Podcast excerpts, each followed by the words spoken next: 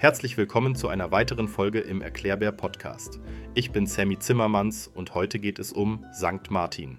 Warum wir immer am 11. November mit Laternen und Lieder singen den Abend verbringen. Bevor es im Thema weitergeht, hier ein kleiner Hinweis in eigener Sache. Abonniere diesen Kanal, wenn er dir gefällt und du regelmäßig neue Inhalte wöchentlich erhalten möchtest. Dieses Projekt lebt von deiner Unterstützung in Form eines Likes, Kommentars oder Abonnement denn nur so können auch mehr Leute diese Inhalte entdecken.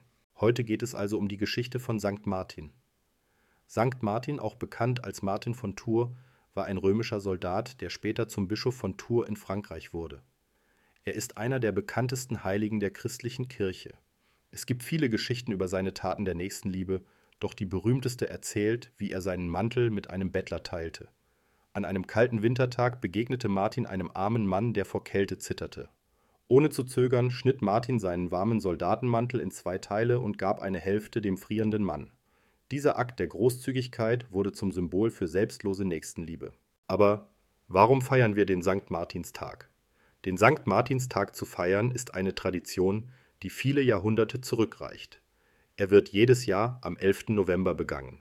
Der Tag ehrt nicht nur den heiligen Martin, sondern markiert auch das Ende der Erntezeit und den Beginn der Winterzeit. In vielen Teilen Europas werden zu diesem Anlass Laternenumzüge veranstaltet, bei denen Kinder mit leuchtenden Laternen durch die Straßen ziehen, Lieder singen und die Geschichte von St. Martin nachspielen. Das Teilen des Mantels wird oft symbolisch durch das Teilen von Süßigkeiten oder Brezeln dargestellt. Für viele ist es auch eine Zeit, in der man sich an die Bedeutung von Großzügigkeit und Mitgefühl erinnert. Die Tradition der Laternen Laternenumzüge sind ein zentraler Bestandteil der Sankt-Martins-Feiern. Aber warum Laternen?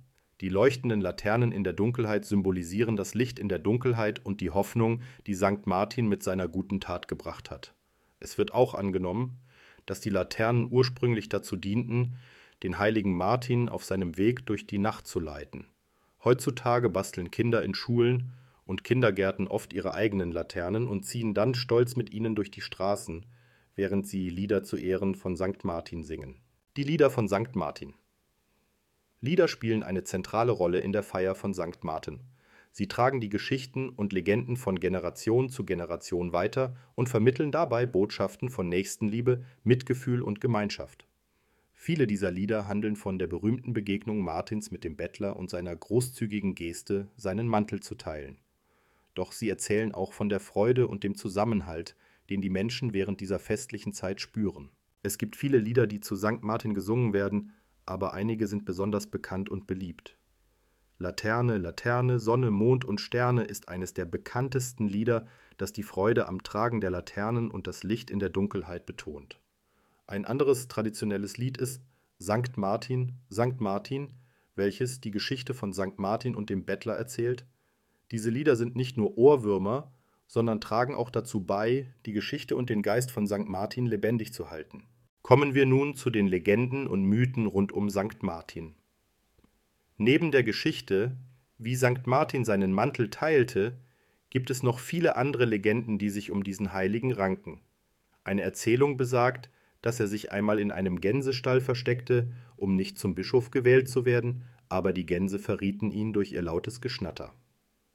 Deshalb ist die Gans auch ein häufiges Symbol für Sankt Martin und in einigen Regionen ist es Tradition, am Sankt Martinstag eine Martinsgans zu essen. Was ist Wahrheit und was ist Mythos? Bei vielen Geschichten über Sankt Martin ist es schwierig zu unterscheiden, was historische Tatsache und was Legende ist. Was jedoch sicher ist, ist die Bedeutung, die er in der christlichen Tradition hat. Seine Taten und Geschichten, ob wahr oder erzählerisch ausgeschmückt, vermitteln universelle Botschaften von Güte, Großzügigkeit und Mitgefühl. Weiter geht es über die Bedeutung von St. Martin in der Welt. Während St. Martin in vielen Teilen Europas, insbesondere in Deutschland, den Niederlanden, Belgien und Österreich ausgiebig gefeiert wird, haben andere Länder ihre eigenen Variationen und Bräuche rund um diesen Tag. In einigen Regionen Polens ziehen Kinder von Haus zu Haus und singen Lieder im Austausch für Süßigkeiten ähnlich wie beim amerikanischen Halloween. In Portugal werden Magustos veranstaltet, bei denen man sich ums Feuer versammelt, Lieder singt und gebratene Kastanien isst. Jedes Land bringt seine eigenen Traditionen und Bräuche zum St. Martinsfest mit. In der Schweiz ist es zum Beispiel üblich, dass die Menschen sich am St. Martinsfeuer wärmen und spezielle St. Martinsbrote teilen. In Teilen Spaniens gibt es den Brauch des San Martinillo, bei dem Kinder kleine Spielzeugfiguren von St. Martin auf einem Pferd erhalten. Dies symbolisiert die berühmte Szene, in der er seinen Mantel teilt.